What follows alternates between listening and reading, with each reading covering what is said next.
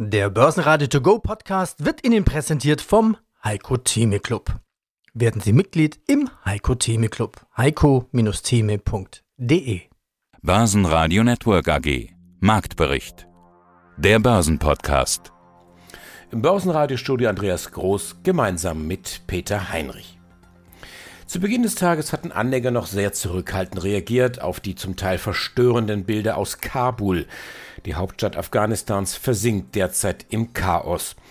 Aber im Tagesverlauf macht der DAX die frühen Verluste wieder vollkommen wett.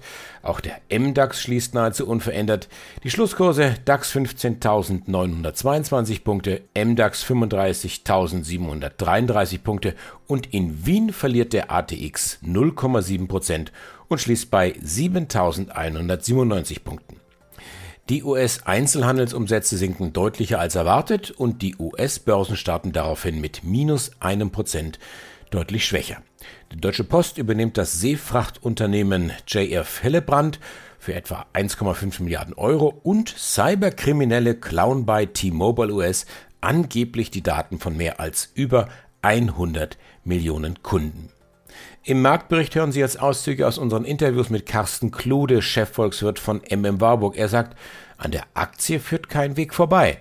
David Hartmann von von Tobel, so investieren Sie in den Zukunftstrend kommerzielle Raumfahrt. Norbert Haslacher, der Vorstandsvorsitzende von Frequentis, zu den Zahlen, die die Reifeisenanalysten sensationell finden und außerdem zu Gast der globale Anlagestratege Heiko Thieme, den eine 10% Korrektur nicht überraschen würde. Alle Interviews hören Sie außerdem in voller Länge auf börsenradio.de und in der Börsenradio App. Mein Name ist Carsten Klude, ich bin Chefvolkswirt bei MM Warburg Co. in Hamburg und zuständig auch hier für die Vermögensverwaltung. Sie haben China ganz kurz angesprochen. China fällt uns jetzt auch äh, in der aktuellen Betrachtung des politischen Tagesgeschehens äh, ganz besonders auf. Ich möchte über Afghanistan sprechen. China hat zwar nur eine Mini-Grenze zu Afghanistan. Ich habe nachgelesen. Sie ist knapp 70 Kilometer lang. Es ist der Wachchir-Pass in 5000 Meter Höhe. Aber China hat eben eine Grenze zu diesem Land. Ein Land, das seit 50 Jahren eines der ärmsten der Welt ist und ja politisch instabilsten der ganzen Welt. Was bedeutet die aktuelle Entwicklung in Afghanistan für die Weltwirtschaft und für die Weltpolitik? Gut, ich glaube, das heute wirklich umfassend beurteilen zu können, dafür ist es wahrscheinlich noch viel zu früh. Auf der anderen Seite, ich sag mal, beschleicht uns alle, glaube ich, so ein unangenehmes Gefühl, weil wir alle noch wissen, vor 20, vor 30 Jahren, als die Taliban in Afghanistan die Macht hatten, welche Auswirkungen das auf die Welt gehabt hat. Ich sage mal, die politischen Risiken, die werden mit aller Wahrscheinlichkeit nach wieder deutlich zunehmen. Die Instabilität in der Region wird aller Wahrscheinlichkeit nach wieder deutlich zunehmen. Das heißt also, das ist sicherlich ein Thema, was uns zukünftig wieder viel mehr beschäftigen wird, als das in der Vergangenheit der Fall gewesen ist. Gut, jetzt kann man sagen, es gibt ja dieses Sprichwort, politische Börsen haben kurze Beine. Und in der Vergangenheit war es auch häufig so, dass die politischen Themen an der Börse, an den Aktienmärkten zwar immer mal zu Ausschlägen, zu kurzen Ausschlägen geführt haben, das meistens aber nicht so von wirklich langer Dauer gewesen ist. Insofern kann man nur hoffen, dass letztendlich die Situation nicht wieder so eskaliert, wie wir das um die Jahrtausendwende gehabt haben. Und das, das wird man sicherlich im Blick behalten müssen. Auswirkungen auf den Ölpreis sind denkbar, ne? gerade durch die Unsicherheit in der Region, die dann eben auch ausstrahlen kann, vielleicht auf das Verhältnis der Amerikaner zum Iran, wo man auch nicht genau weiß, ob man sich dort wirklich näher kommt im Atomdeal oder nicht. Also das sind durchaus nennenswerte politische Risiken, die dazukommen. In der Vergangenheit war es so, da war der Fokus tatsächlich immer gerichtet auf das, was von Afghanistan in Richtung äh, der westlichen Welt ausgeht. Sie haben die Grenze zu China angesprochen. China hat ja eigentlich bisher immer dann einen sehr, sehr pragmatischen Weg eingeschlagen nach dem Motto, okay, egal wer das Land regiert, wir versuchen mit allen da irgendwie auf einen Nenner zu kommen. Und insofern waren die Auswirkungen der politischen Veränderungen in Afghanistan für China nie ein großes Thema. Sie haben aber auch die chinesischen Regulierungsanstrengungen oder Aktivitäten angesprochen, die momentan ja auch die Märkte bewegen, vor allen Dingen in China selbst, vor allen Dingen natürlich die Technologiewerte in Hongkong, die sehr stark darunter leiden. Wobei man sagen muss, wenn man genau hinguckt, was der chinesische Regulierer dort an Vorschriften jetzt erlassen hat, muss man eigentlich sagen, okay, das macht durchaus Sinn, dass vielleicht Technologieunternehmen und Online-Händler tatsächlich mit saubereren Spielregeln ausgestattet werden. Langfristig, glaube ich, kann das durchaus eine Chance sein, die auch gar nicht zu Lasten der Unternehmen gehen muss, sondern wenn man sagt, okay, also das ist alles fairer, wie dort Güter angeboten werden, wie mit den Kunden umgegangen wird, dann kann das sogar natürlich letztendlich den Unternehmen langfristig zugutekommen. Aber kurzfristig ist es natürlich etwas, was zu einer großen Verunsicherung beiträgt wo man, wie gesagt, bisher sagen muss, dass das wenig ausgestrahlt hat auf die globalen Aktienmärkte, auf die Märkte bei uns in Europa oder auf die amerikanischen Aktienmärkte. Mein Name ist David Hartmann und ich bin als Produktmanager verantwortlich für die Anlagezertifikate der Bank von Tobel Europe AG. Der Wettlauf der Milliardäre ins All ist entschieden. Richard Branson hat seine graue Lockenpracht ein paar Tage eher in den Orbit gebracht als Amazon-Gründer Jeff Bezos seine Glatze. Und der schlägt jetzt zurück und verklagt, und zwar Elon Musk, weil SpaceX einen fetten Auftrag der US-Regierung an Land gezogen hat. Also, ich habe so den Eindruck, da geht es nicht darum, um, bitte verzeih, einen Schwanzvergleich von alten Milliardären, das war jetzt ein Zitat, sondern es geht darum, dass man da offensichtlich Geld verdienen kann. Kann man tatsächlich mit dem Thema Raumfahrt Geld verdienen, so richtig viel Geld verdienen? Ja, absolut. Also es ist ein absoluter Zukunftsmarkt. Allein um den Auftrag, um den es jetzt in der Klage geht, das ist ein Auftragsvolumen von 2,9 Milliarden US-Dollar, um den es da geht. Das ist schon richtig, wie du das gesagt hattest in der Frage. Also in der öffentlichen Berichterstattung, da entsteht ja immer so der Eindruck, wenn es um die Kommerzialisierung des Weltraums geht, das sind hier so drei extrovertierte Milliardäre, Jeff Bezos, Richard Branson und Elon Musk, die sich da ein teures Hobby gönnen und schauen, dass sie sich privaten Weltraumflug organisieren können, beziehungsweise das durch ihre eigenen Firmen abdecken können. Aber das ist viel mehr. Das sind wirklich drei clevere Geschäftsmänner, die Zukunftstrends ja auch schon in der Vergangenheit erkannt haben und ihre Firmen entsprechend aufgebaut und positioniert haben.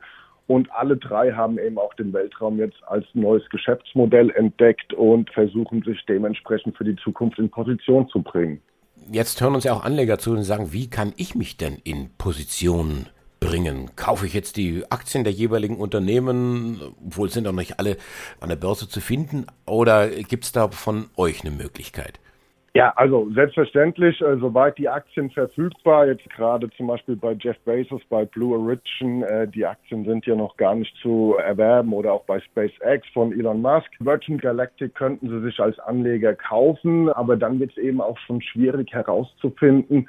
Also selbst wenn man diesen Trend erkennt und sagt, ja, diese komplette Thematik Weltraum, das ist ein absolutes Zukunftsthema, da möchte ich mich gern als Anleger positionieren da müssen sie natürlich schon enormes Research betreiben, um die Aktien zu finden, die dann eben in Zukunft von diesem Trend profitieren könnten. Dann müssen sie natürlich auch noch ein bisschen streuen, denn man soll ja nicht alles auf ein Pferd setzen. Und um Anlegern da eben einen recht einfachen Zugang zu dieser Thematik anzubieten, haben wir eben ein Partizipationszertifikat auf den Selective Space Technology Index herausgebracht. Ähm, mit dem Produkt partizipieren sie eben annähernd eins zu eins an der Wertentwicklung äh, von 20 Unternehmen, die in dem Bereich Weltraum, Kommerzialisierung des Weltraums aktiv sind und haben so auch einen Diversifikationseffekt über das Produkt, müssen sich nicht selbst die Aktien heraussuchen. Und ein weiterer Vorteil von dem Produkt ist eben, dass sie durch eine Transaktion gleich in 20 Titel investieren und auch die Zusammensetzung des Index halbjährlich überprüft wird. Denn was heute gut ist und vielversprechend für die Zukunft ist, das kann sich natürlich auch schnell ändern. So haben wir auch eine gewisse Dynamik in dem Produkt drin und schauen uns einfach jedes halbe Jahr an, wie hat sich der Markt verändert und entsprechend wird eben auch der Index angepasst und somit auch das Portfolio, in das Sie als Anleger investieren. Von daher äh, eine schöne Alternative eben im Vergleich zum Direktinvestment. Heiko Thieme, globaler Anlagestratege. 1984 gab es das zum letzten Mal, nicht wahr? Das waren 37 Jahre her unter Ronald Reagan. Und dann in China jetzt eine Wachstumsrate von 8 bis vielleicht sogar 9 Prozent. Das ist auch vorbei. Man wird in der zweiten Jahreshälfte, in der wir uns befinden, spürbar schwächeres Wachstum haben, aber immer noch ein durchaus beachtenswert, aber schwächeres Wachstum, was wir vorher haben. Und an der Börse wird ja immer ja, das ein stimmt Trend schon. Ich meine, in China, in China haben wir ja jetzt 6,4 Prozent Industriewachstum gehabt. Im Vormonat waren es 8,3. Also man, das muss ja trotzdem erstmal einer nachmachen, ne?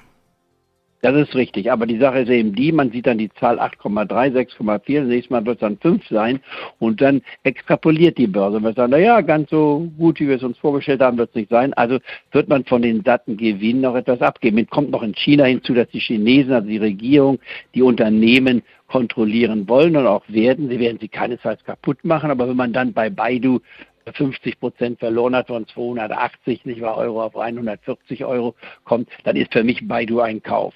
Äh, da kann man die Aktie physisch kaufen, da akzeptiert man jeden temporären Verlust noch, stört einen nicht. Die Baidu-Aktie wird in den nächsten ein, zwei Jahren über 140 Euro stehen. Das wäre eine ganz klare Aussage von mir. Und dann kann ich das als Bezugspunkt nehmen und sagen, da steige ich ein. Ob ich das jetzt noch mit einem Hebelprodukt versüße, das dann für den aggressiveren Anleger noch eine Möglichkeit zu sagen, okay, ich bin dabei, weil das ist dann ja nur mit maximal äh, 10% des Portfolios zu machen. Das heißt, 10% des Portfolios kann man auch in Hebelprodukte investieren. Aber ich bitte, die Betonung liegt bei mir nach wie vor immer auf der physischen Seite. Nicht, dass man sagen kann, bitte da sehe ich also die entscheidende Entwicklung.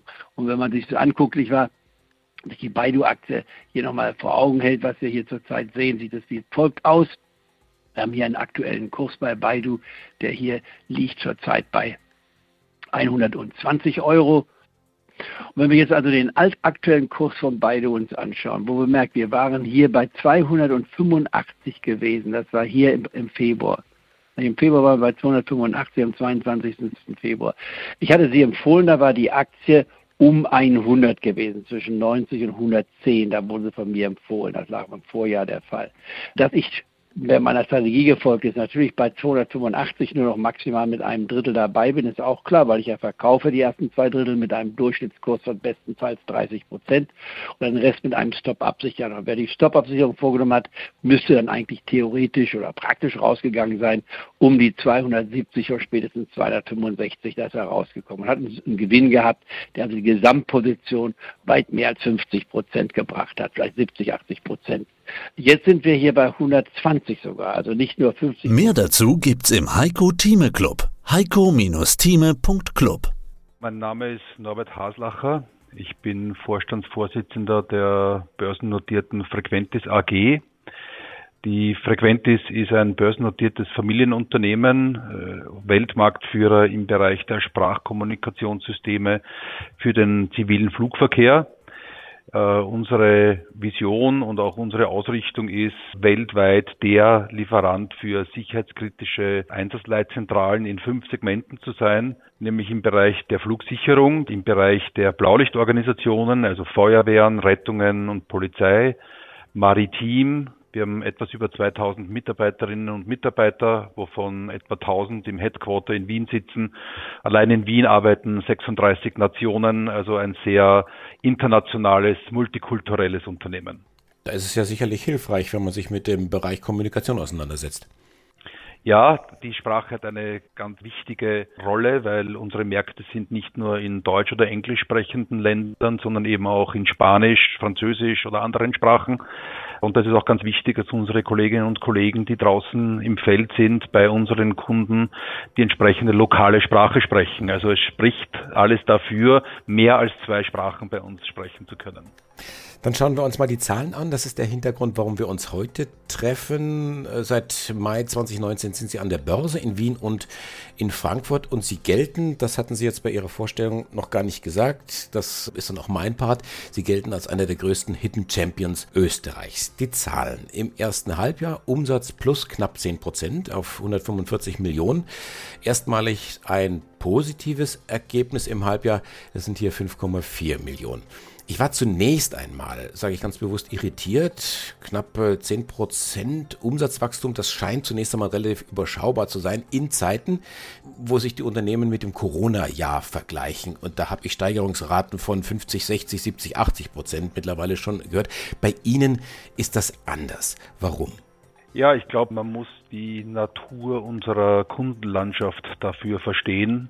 Wir beliefern ja in den Ländern die Behörden, die sicherheitskritische Infrastrukturen national betreiben müssen. Und ich glaube, man hat letztes Jahr im Corona-Jahr, und ich würde sagen 2021 ist auch noch ein Stück weit ein Corona-Jahr, trotzdem bei uns eine sehr gute Performance gesehen im Gegensatz zu vielen anderen Unternehmen im Jahr 2020. Das hängt daran, dass unsere Kunden sehr langfristige Budgetzyklen haben und in den öffentlichen Vergabeverfahren die Aufträge an die Industrie vergeben werden. Das ist langfristig geplant. Diese Budgets sind auch bereitgestellt und daher sind wir ein Unternehmen, das sehr kontinuierlich mit einem sehr robusten Geschäftsmodell eher wenig volatil mit Ausschlägen nach oben oder unten ein Wachstumsszenario seit 20 Jahren verfolgen. Also wir hatten ein gutes Jahr 2020 und wir haben auch aktuell ein gutes Halbjahr 2021 mit eben einer kontinuierlichen 8 bis 10 Prozent Wachstumsperformance, die wir gezeigt haben die letzten Jahre und auch dieses Halbjahr. Das Team vom Börsenradio sagt jetzt Dankeschön fürs Zuhören, wo immer Sie uns empfangen haben. Ich bin Andi Groß. Börsenradio Network AG Marktbericht. Der Börsenpodcast. Der Börsenradio To Go Podcast wurde Ihnen präsentiert vom Heiko Theme Club. Werden Sie Mitglied im Heiko Theme Club. heiko-theme.de